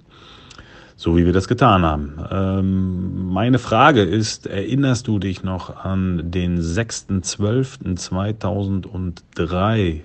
Ja, war Nikolaus, wie immer am 6.12., aber was war da wohl denn noch? Das große Fragezeichen auf deinem Kopf. Das ist eine gute Frage. Sollen wir dir ein paar Stichworte mal reinwerfen? Ja, gerne. Nikolaus. Weihnachtsfeier Hansa. Weiß ich nicht. Es war, es war im Prinzip eine übertragene Wei eine Weihnachtsfeier für Hansa. 4-1. Nach dem Spiel 4-1. musste ein Vater seinen weinenden Sohn trösten, weil der Sohn auf der Tribüne 1860 die Daumen gedrückt hat. Und der Vater hat 1860 zwei reingedrückt. Ah, jetzt kann ich mich erinnern, ja. Ja, aber, ja gut, das war ja auswärts, aber, ne? Das war in München. Genau. War vielleicht eine kleine Revanche. Weil du hast es ja schon, Ja, schon gesagt. ja, das habe ich schon mit Genuss zwei reingehauen gegen 60, ja. Weil der Abschied war dann doch nicht so schön, wie ich es mir vorgestellt habe. Fehlte da so ein bisschen der vielleicht nötige Respekt? Es liegt ja immer an den Führungspersonen, wie sie damit umgehen. Ja, und im Nachhinein möchte ich ja grundsätzlich eigentlich nichts Schlechtes sagen, aber die Art und Weise halt, wie man da mit einem umgegangen ist, mit einem Spieler, der sicherlich auch was erreicht hat für den Verein. Ja, wir haben damals auch Champions, Quali, Quali, Champions League Quali gespielt unter Werner Lorand. Also da so mit einem Spieler umzugehen, also zumindest zu sagen, ich habe ja nichts gegen Offenheit, im Gegenteil, ich mag das eher. Wenn einer auf mich zukommt und mir das eher ins Gesicht knallt, dann weißt du ja wenigstens, wo du dran bist als es aus der Presse zu erfahren. Das wäre mir lieber gewesen. Also man muss dazu sagen, 1860 München du hast es kurz erwähnt, zweifacher Bundesliga-Torschützenkönig. Und dann plant der Verein anders, ohne mit dir zu sprechen, Ja. setzt auf Benny Laut, damals auch ein hoffnungsvolles, äh, super Sturmtalent, absolut. Nur mit dir wurde nicht gesprochen und der Vertrag nicht verlängert und wurde es einfach in der Luft hängen gelassen. Falco Götz war damals der Trainer, der gekommen ist und er hat im Grunde alle Alten ähm, aussortiert. Und Thomas Hessler ist ja auch gegangen im gleichen Jahr. Ich glaube, Marco Kurz, der war auch nicht mehr Kapitän. Ich glaube, Benny Lauter hat er zum Kapitän gemacht. Völliger Schwachsinn. War zwar ein talentierter Spieler, aber jetzt keiner, der eine Mannschaft führen kann. Ja, und so kann es halt passieren. Ne? Und so kann man sich auch täuschen dann vielleicht als Trainer. Ja, weil 60 ist in dem Jahr dann auch abgestiegen und ich habe dann noch 20 Tore bei Hansa geschossen und wir sind Neunter geworden. Also da sind sie natürlich auch teilweise selber schuld gewesen. Tut mir trotzdem weh, weil auch 60 München tolle Fans hatte. Also ich habe mich da schon wohl gefühlt, auf jeden Fall. Haben auch super Fans gehabt und das war so der Anfang damals von dem Abstieg von 60 München. Man sieht ja über die jetzt, was jetzt da in dem Verein los ist. Also das ist einfach nur traurig, wie dann ein Verein, so ein großer Traditionsverein, wie, wie er dann so eine Entwicklung nehmen kann. Durch so grobe Fehler eigentlich, die nicht nötig sind. Warum hast du am Ende dieser Saison, die so erfolgreich war, deine Karriere beendet? Es gibt da so ein berühmtes Zitat. Ja, das sind für mich drei entscheidende Punkte. Zum einen natürlich, wie der Schobi gerade schon sagte, ich war von meiner Familie natürlich getrennt. Ich bin dann am Wochenende, manchmal ging es nicht, aber bin dann am Wochenende immer hin und her geflogen. Und das war schon anstrengend auf Dauer. Zum einen das. Äh, zum anderen haben wir ja auch schon drüber gesprochen, über meinen Knöchel. Ich hatte mal einen Knorpelschaden gehabt, dann auch zum Schluss. Das heißt, musste dann in regelmäßigen Abständen dann auch spritzen, damit es noch einigermaßen geht und funktioniert. Und irgendwann willst du ja auch keine Spritze mehr sehen. Das heißt, in so einem Jahr, wenn du da 20 Tore schießt, also du wirst dann auch müde. Also ich habe dann auch selber gemerkt, das war's jetzt. Also mehr kannst du auch nicht zeigen. Und es ist ja immer schön für einen Spieler, wenn er sagen kann, jetzt höre ich auf, aus eigenem Willen, nicht weil es andere wollen, sondern auf dem Höhepunkt aufhören kannst. Das ist doch das Schönste, was einem passieren kann. Und die Dinge haben alle da reingespielt, wo ich dann gesagt habe, das reicht jetzt. Also ich habe es auch selber gemerkt, das ist genug. Mehr kann ich nicht geben. Hat dir irgendetwas in deiner Karriere gefehlt? Ja, ich weiß schon, wo du drauf hinaus willst. Was, bitte? Doch, also die Frage kommt ja immer. Heiße Hexe an der Tankstelle. Nein. Fehlten die Pommes. Ich hätte schon gerne ein paar Länderspiele mehr gehabt, klar. Ich wäre auch gerne mit zur WM gefahren. Ja, als Gnadenbrot hat man mir noch ein Länderspiel gegeben und das war ja nicht eine wirkliche Chance, wenn du da sieben Minuten eingewechselt wirst. Ich kann zwar im Nachhinein sagen, besser eins als gar keins, aber im Nachhinein ist es trotzdem traurig, weil wenn du in München bist und zweimal Torschützenkönig bist und bei Bayern spielt einer, der schießt noch nicht mal ein Tor in der Saison, er fährt aber zu WM und du nicht. Wem willst du das erklären? Und du fragst dich vor allem, wonach geht es? Warst du beim falschen Münchner Club? Ich war dann wahrscheinlich beim falschen Münchner Club, ja. Das kann man sich ja heute gar nicht vorstellen. Da wird einer zweimal Torschützenkönig, dann geht der zu, zu Rostock, schießt da nochmal 20 Hütten. Der deutsche Fußball war ja damals auch nicht mit, mit Mittelstürmern gesegnet und äh, da geht Rudi Völler an dir vorbei. Ja, was soll ich sagen? Also im Nachhinein hätte es sicher mehr sein können, aber auch weniger. Also ich bin auch nicht unzufrieden. Ich habe trotzdem tolle 15 Jahre gehabt, vier tolle Traditionsvereine. Das möchte ich nicht missen. Und wie gesagt, nochmal, es hätte sicher mehr sein können, aber auch weniger. Also ich bin da sehr zufrieden. Ja, ist eins mehr als Dominik und eins mehr als ich, ne? Danke. Hast du dich manchmal unterschätzt gefühlt? Ach, was heißt unterschätzt? Vielleicht hätte ich anders sein müssen, halt als Person, vom Charakter her. Vielleicht hätte ich mehr auf die Kacke hauen sollen, aber das ist halt nicht mein Charakter. Ja, ich, ich war halt immer zurückhaltend, stand nicht so gerne im Mittelpunkt. Das ist ja eigentlich bis heute noch so. Ich arbeite viel lieber auf dem Platz. Und damals habe ich halt die Einstellung gehabt, auf Leistung kommt es drauf an. Das, was auf dem Platz passiert und nicht drumherum. Wenn das andere nicht sehen, dann ist das halt ihr Problem. Ich kann mich zumindest danach hinstellen und morgens im Spiegel gucken und sagen, ich habe alles gegeben und ich muss mich auch bei keinem bedanken. Keiner hat mir was geschenkt, ich habe mir alles selbst erarbeitet. Du hast gerade etwas über 1860 und die momentane Entwicklung gesprochen. Ähm, Hansa Rostock steht mir jetzt nicht zu, zu sagen, ob das dieselbe Entwicklung ist oder nicht. Aber wie verfolgst du die beiden Vereine noch? Ja, unterm Strich geht es dann doch ums Geld. Ne? Also wenn du irgendwann halt diese Mittel nicht hast, dann kannst du auch nicht mithalten. Und da habe ich natürlich schon Bedenken im Moment, was passiert, dass da die Schere immer weiter auseinandergeht zwischen den reichen Clubs und die, die halt nur ums Überleben kämpfen. Also das wird immer weiter auseinandergehen und äh, ist eigentlich keine schöne Entwicklung für den Fußball. Heute stehst du regelmäßig noch auf dem Platz? Hast gerade noch darüber gesprochen im Vorgespräch, dass du bei der Traditionsmannschaft noch spielst, Woche für Woche. Ein Muskelbündelriss sich noch geholt auf die alten Hammer. Tage. Hammer. Darf man ja gar nichts erzählen. Du erzählst aber auch ähm, noch zum Abteilungsvorstand. Was sind da deine Aufgaben? Ja, ich bin stellvertretender Abteilungsleiter vom Olaf Thun. Er ist der Chef. Und ich, ich bin für die Kaderzusammenstellung an den Spieltagen zuständig. Mache so die ganzen organisatorischen Dinge drumherum. Der Olaf macht meistens die Spiele aus. Immer das Schöne. er macht sich nicht die Hände schmutzig. Nein, Quatsch. Also wir haben einen tollen Vorstand mit Olaf, mit Thomas Kruse noch als Sportwart. Absolut super, also macht richtig Spaß, weil wir einfach da eine gute Mischung drin haben. Ja, gerade so von der älteren Generation, Klaus Fischer, Rüdiger Abramczyk, Klaus Fichtel, also so Leute noch dabei zu haben, dann in meinem Alter so um die 50 Euro-Fighter noch dabei. Dann brauchst du natürlich noch ein paar Junge dabei, wie Mikolajczak, Kaya, die müssen ja auch noch ein bisschen laufen für die Älteren. sagen, die müssen Meter machen, ne? Ja, also wir haben eine ganz tolle Mischung. Wir haben 115 Mitglieder inzwischen in der Traditionsmannschaft. Also das macht richtig Spaß und Freude. Auch wenn der Olaf natürlich ein bisschen übertreibt. Ja, weil wir sind wirklich seit April bis jetzt Oktober fast jedes Wochenende unterwegs. Also ein Haufen Spiele, wirklich über 40 Veranstaltungen insgesamt, mit Hallenturniere noch, mit Spiele am P7. Also über 40 Veranstaltungen in der Zeit. Also da bleibt es nicht aus, dass da auch mal eine Zerrung kommt.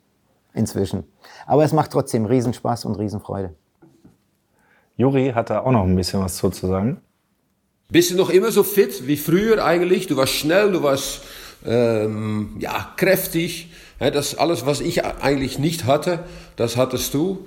Und äh, ich glaube, ja, ne, du bist immer noch so fit. Okay, Martin, mach's gut. Bis bald. Tschüss. Ist das so? Ja, fit ist ja relativ. Ne? Also für mein Alter jetzt, glaube ich, so um die 50 bin ich schon zufrieden. Das ist schon okay. Ich bin ja auch noch viel in Bewegung. Wie gesagt, für die Traditionsmannschaft, dann stehe ich hier in der Jugend noch auf dem Trainingsplatz. Also ich habe schon noch genug Bewegung und ich bin, ich bin noch relativ zufrieden. Aber die Schnelligkeit von damals, klar, das kannst du ja nicht vergleichen, was der Juri jetzt, wo der jetzt drauf anspielt. Aber ich glaube, für die um die 50 kann ich nur ganz gut mitspielen. Und du hast gerade gesagt, äh, jedes Wochenende ein Spiel seit April bis jetzt durch. Also 40 Spiele ist ja, sage ich mal, wie, wie eine Bundesliga-Saison mit Europapokal. Ja, Hammer. Trainiert ihr denn auch noch? Ja, wir haben einmal die Woche Training. Das ist allerdings freiwillig. Und wie viele von Aber- denen 115 kommen dann? Nee, um die 20 Leute haben wir immer da beim Training. Aber wir haben ja zum Glück, wie gesagt, habe ich da einen großen Pool an Spielern. Das sind so um die 40, ja, wo ich immer auswählen kann. Und da kann der ein oder andere auch mal eine Woche Pause machen. Das ist ja auch wichtig, bei so viel Anzahl an Spielen. Und wie sieht dann so eine Trainingseinheit aus? Wird dann in Anführungsstrichen nur gespielt oder? Da wird nur gespielt. Also 60 Ich meine, der Klaus Fichtel, der ist jetzt Tra Trainer, der ist Cheftrainer. Der ist da noch ein bisschen streng, der würde lieber gerne mehr Training sehen. Aber die Jungs wollen einfach nur noch spielen. Und wahrscheinlich auch danach äh, bei einem Kaltgetränk über die alten Zeiten quatschen, oder? Na, ein Bierchen ist mit Sicherheit dabei. Du hast es gerade schon angesprochen, äh, du stehst auch als Stürmertrainer der Knappenschmiede auf dem Platz. Wie ist es denn dazu gekommen? Ja, das ist jetzt seit knapp einem Dreivierteljahr inzwischen sogar. Was für mich absolut Sinn macht. Das war die Idee letztendlich von Matthias Schober, ja, unseren Jugendleiter, der auf die Idee gekommen ist, wir müssen die Stürmer jetzt auch mal trainieren. Also Matthias Schober, Peter Knebel entwickeln ja so die ganze Planung in der Jugend. Und ist man auf mich zugekommen, weil ich war ja vorher schon natürlich viel für Schalke unterwegs, ob es Fanveranstaltungen sind. Schalke hilft hat viele Projekte, die ich auch gerne begleite, was ja auch ganz wichtig ist bei uns im Verein. Traditionsmannschaft, wie gesagt, hat inzwischen auch eine große Dimension eingenommen. Dann bin ich noch Trainer in der Walking Football Truppe bei Schalke hilft mit den älteren Herrschaften, was mir auch unheimlich viel Spaß macht. Und dann kam man mit der Idee, als Stürmertrainer einzuf ähm, anzufangen. Also U15, U16, U17, dann bin ich jetzt Stürmertrainer. Und ich muss sagen, es macht so viel Spaß. Das macht richtig Freude, gerade mit den Jungs. Und das macht absolut Sinn auch vor allem. Weil Torwarttraining gab es ja schon immer. Und wir als Stürmer sind eigentlich auch eine spezielle Spezies. Das wurde, finde ich, sehr, sehr vernachlässigt in den letzten Jahren. Weil wir müssen lange suchen, um einen deutschen Mittelstürmer zu finden im Moment. Die Entwicklung wurde versäumt in den letzten Jahren und das muss man wieder versuchen aufzuholen, das Ganze. Ja, und das macht absolut Sinn, weil wenn ein Stürmer im Training ist, der hat dann vielleicht zehn Abschlüsse. Ja, und gerade für einen Stürmer sind auch Wiederholungen, Selbstvertrauen, eine Sicherheit zu bekommen. Ist es umso wichtiger, diese Wiederholung zu machen, dass die auch mal hundertmal aufs Tor schießen pro Training. Und das können sie bei mir in einer halben Stunde und das macht absolut Sinn. Ist das denn Teil des Mannschaftstrainings, dass du dann eine Gruppe rausziehst oder ist es davor oder danach? Genau, also ich habe die halbe Stunde vor dem normalen Training. Das heißt, die Jungs werden rausgezogen aus ihrer Mannschaft. Halbe Stunde sind sie dann bei mir und dann gehen sie ganz normal rüber. Zum, dann machen sie beim Mannschaftstraining weiter in der Mannschaft. Und dann wird bei dir geballert, was das Zeug Bei mir wird geschossen, klar. Also alles. Alles. Was natürlich auch wichtig ist, sind Gespräche. Ja, weil das ist im Grunde das, wo ich mich auch selber gefragt habe. Ich kann zwar mit denen alles trainieren, was so Technik, äh, Torschusstechnik angeht, was Laufwege angeht. Das kann man alles trainieren, aber wie impfst du diesen Torinstinkt, wie wir immer gesagt haben? Wie impfst du das den Jungs ein? Und dafür sind halt Gespräche notwendig, mit den Jungs auch mal zu sprechen, sich vielleicht auch mal Bilder anzuschauen. Das und das hätte du vielleicht besser machen können. Ja, und das versuche ich jetzt natürlich, mich da noch mehr einzubringen. Wie wichtig ist der Kopf gerade für einen Stürmer? Ist wie gesagt, ist wie beim Torwart. Torwart kriegt vielleicht 90 Minuten auch nichts aufs Tor, muss dann trotzdem da sein. Das ist beim Stürmer genauso. Das ist beim Stürmer genauso, ist eine Kopfsache, dass man nicht ungeduldig wird, dass man vielleicht auch mal zwei, drei Chancen vergibt, aber trotzdem weiter an sich glaubt, weil die nächste kommt ja. Aber ist es so, dass man als, als Stürmer der an Toren gemessen wird, dass irgendwann, wenn es nicht funktioniert, dass man die Minuten zählt und dann ja, denkt klar. man, jetzt habe ich 90 nicht getroffen, 180, 270, 360. Ja, dann, dann, hat man ja wahrscheinlich irgendwann Angst, aufs Tor zu schießen, oder? Weil man denkt, boah, die, die Angst vorm Versagen. Ja, und das ist halt, wie gesagt, dann eine Kopfsache, ja, dass man mhm. versucht, da trotzdem das Selbstvertrauen immer wieder zu stärken, dass man immer wieder eben diese Angst nicht hat, in torgefährliche Situationen reinzugehen. Und je früher man damit anfängt, desto besser, weil Kinder lernen ja bekannt, bekanntermaßen schneller als wir Erwachsene. Ich habe mir natürlich auch immer Kopf gemacht, ne? wenn es lange nicht geklappt hat. Das ist ja normal. Die Situation kenne ich ja alle. Insofern kann ich das den Jungs natürlich auch so ein bisschen weitergeben, das heißt, wie sie gibst, damit umzugehen haben. Du gibst den Jungs auch dann den guten Rat, glaub klar. weiter an euch. Ja, klar, natürlich. Nutzt du denn in deinem Training auch Übungen jetzt heutzutage, die du früher gehasst hast? Nein. Was heißt hassen? Ich habe ja kein Stürmertraining gehabt früher. Generell, wir haben, wir haben mit David Wagner vor, vor einigen Wochen gesprochen und der hat gesagt, alles, was Hüb eigentlich gemacht hat, fand er so ganz gut an, an Trainingsübungen. Ja, was der Hüb gemacht hat, war gut. Aber gut, als Spieler, klar, du hast natürlich, äh, also ich war jetzt nicht unbedingt der größte Ausdauer, Ausdauerläufer. So gerade wenn das halt so stupide ist, Waldlauf und so weiter, das machst du halt nicht so gerne. Ne? Aber du weißt ja trotzdem, dass es nötig ist. Hast du ja gerade gesagt mit ja. Werner Lorand, der, der hat euch ja. geschliffen, aber am ja. Ende der Saison waren die Körner da, um die um Wenn die du dann halt den Erfolg später siehst, dann merkst du ja selber, es macht ja Sinn. Das brauchst du ja. Es, das heißt, es ist ein Übel, aber ein notwendiges Übel. Du musst es machen. Wenn du später natürlich dann das Ergebnis siehst, wo du dich dann vor dem Tor auch besser fühlst, also nicht außer Atem irgendwo ankommst, sondern weil du einfach eine gewisse Kondition erreicht hast, dann auch lockerer vor dem Tor wirst, dann machst du das ja trotzdem gerne. Weiteres Thema mit Schalke, das dich verbindet, du hast es gerade auch schon angesprochen, ist Schalke hilft. Schalke hilft, engagiert sich in Gelsenkirchen, in der Umgebung, tut viel für Leute, denen es nicht ja. ganz so gut geht. Und du bist eigentlich immer einer, der ganz vorne dabei ist, auch ja. sich meldet, äh, unterstützen möchte, Essen an Bedürftige verteilen, ja. gerade zur Weihnachtszeit. Wie wichtig sind dir solche Aktionen? Absolut wichtig. Absolut wichtig ich finde das, ich fand das von, von vornherein, fand ich das überragend, was Schalke Hilft dort macht an Projekten. Und ich denke mir, mir äh, ich habe ja keinen großen Aufwand. Es tut mir nicht weh. Also mit so wenig eigentlich kann man doch viel bewirken. Wenn man vor allem bei den Menschen dann auch äh, dann Lächeln über die Lippen kommt, das ist ja eigentlich schon ein Danke schon genug.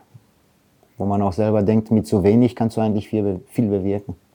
Bist du stolz drauf, dass Schalke sich so sozial engagiert? Absolut, absolut. Ist auch unbedingt notwendig. Wir wissen ja auch, wo wir leben. Hier gerade in Gelsenkirchen und Umgebung, im Ruhrpott. wenn man sieht, wie viel Millionen inzwischen umgesetzt werden bei den Clubs, bei den Top-Clubs, auch bei uns, dann ist man natürlich auch dazu verpflichtet, davon etwas abzugeben und etwas Gutes zu tun. Auf jeden Fall. Das ist ein schönes Schlusswort. Ich übergebe noch einmal den Staffelstab an Dominik für unsere letzte Rubrik. Genau, die 04 Begriffe. Und wir fangen an mit einem Begriff. Da ist unser Kollege aus der Redaktion, der ist sofort aufgesprungen, hat gesagt, Nasenpflaster. ja, das war damals eine Idee von Rudi Assauer. Der ist damals in die Kabine gekommen hat gesagt, Jungs, ich habe hier einen neuen Sponsor an der Hand. Wer hat Lust? Es gibt auch ein paar D-Mark dafür. War noch D-Mark, glaube ich. ja, ich glaube, das waren drei, vier Leute, ne? Habe ich mitgemacht, ja. Ich habe das mal ausprobiert. Und, wie war die Erfahrung? Na, die gibt es nicht mehr, oder? Weiß nicht, war, glaube ich, hat mir nichts gebracht. Nächster Begriff ist Tracking. Sagt dir das was in der modernen Trainingstechnik? Tracking? Tracking, habe ich schon mal gehört. Ich habe oftmals gedacht, Gott sei Dank gab, gab es das nicht früher. ich habe ja gesagt, ich habe ja immer einen ganz schlechten Laktatwert gehabt. Also wenn du dann heute so teilweise so die Fußballlehrer siehst, die nach diesen Werten extrem gehen, dann hätte ich wahrscheinlich nicht viel gespielt. Von daher bin ich froh, dass es das früher nicht gegeben hat. Aber es ist natürlich schon ein Hilfsmittel irgendwo zu sehen. weil inzwischen wirst du im Training ja auch äh, kontrolliert und haben diese Gurte um, wo du auch alles messen kannst. Also ist natürlich schon ein Richtwert, wenn du Einzelgespräche führst. Ja, und der eine war vielleicht faul und der andere hat 20 Sprints mehr gehabt ist für einen Trainer natürlich auch leichter zu argumentieren, zu sagen, pass auf, deswegen spielt er und du nicht. Ja, klar. Also ich denke, die Mischung aus beiden macht. Ich finde das alles gut, dass das alles äh, inzwischen so messbar ist, aber ein gewisses Fingerspitzengefühl, das heißt, eine gewisse Erfahrung als Trainer musst du auch einfließen lassen. Hätte Ailton dann auch nicht gespielt, heutzutage? Unter Umständen nicht, der Kugelblitz, ja. Heimat. Ich war vor kurzem mit der Schalker Faninitiative bei der Oberschlesienreise dabei. Das hat mich unglaublich gefreut. Also ich war gerade da bei meinem ersten Verein, die haben extra ihr Spiel verschoben, damit ich das gucken kann. Und es war großartig, weil da bin ich nun mal geboren und ich habe einen Cousin, der noch lebt. Und natürlich Großcousinen, Großcousins, also der Nachwuchs dann von denen und die waren so herzlich. Also unglaublich. Es war schon toll, aber meine Heimat ist natürlich Recklinghausen. Da bin ich groß geworden. Da habe ich immer noch meinen besten Freund aus, äh, aus meinem ersten Verein, Blau-Weiß Post Recklinghausen. Der ist immer noch mein bester Freund und da bin ich schon stolz drauf. Also letztendlich bin ich dann trotzdem mit dem Fußball in Recklinghausen groß geworden. Und der letzte Begriff, wenn der dir nichts sagt, sind wir schwer enttäuscht. Kastanienmännchen. ja, mein Freund Yves Eigenrauch. Die Geschichte erzähle ich eigentlich gerne, immer. Kommt immer gut an auf Fanveranstaltungen. Weil der Yves ist halt immer beim Spaziergang von den Spielen neben mir gelaufen und hat Kastanien gesammelt, wenn die Zeit so äh, reif war. Und da habe ich ihn halt einmal gefragt, was, was machst du denn da? Dann sagt er, baue ich heute Abend ein Männchen draus. Ja, ja super. Ich sag, wenn du jetzt keine anderen Sorgen hast vom Spiel, dann ist ja gut. Aber deswegen war er wahrscheinlich auch so lässig und hat Ronaldo ausgeschaltet, weil er sich keinen Kopf gemacht hat. Von wahrscheinlich, daher. Wahrscheinlich ist passt. es so. Martin, ich gucke auf die Uhr. Wir haben eine Stunde 20 gequatscht. Es war ganz, ganz toll, großartig. Vielen, vielen Dank dafür. Hat Spaß gemacht. Danke für deine offenen Worte. Danke für den Einblick in deine Karriere, in deine Gefühlslage, in ja, auch viele Situationen von deinem Sohn. Vielen, vielen Dank. Die Zuhörer wird's freuen. Gerne. Vielen Dank. Dankeschön. Glück auf. Das war er, der fünfte Podcast in unserer Reihe mit Martin Max. Das war ein spannendes Gespräch über eine schillernde Karriere mit einigen Tiefen, aber vor allen Dingen mit vielen Höhen. Wir haben Martin auch als Menschen kennengelernt, der Mensch hinter dem Fußballer, der den FC Schalke 04 absolut lebt. Wir gehen nun erstmal Kastanien sammeln, bauen ein Männchen daraus und denken darüber nach, wen wir als nächstes einladen. Und ihr werdet es auf Instagram erfahren, wenn wir euch auffordern, wieder Fragen an unseren Gast zu stellen. Glück auf und bis zum nächsten Mal, euer Schalke 04 Podcast-Team.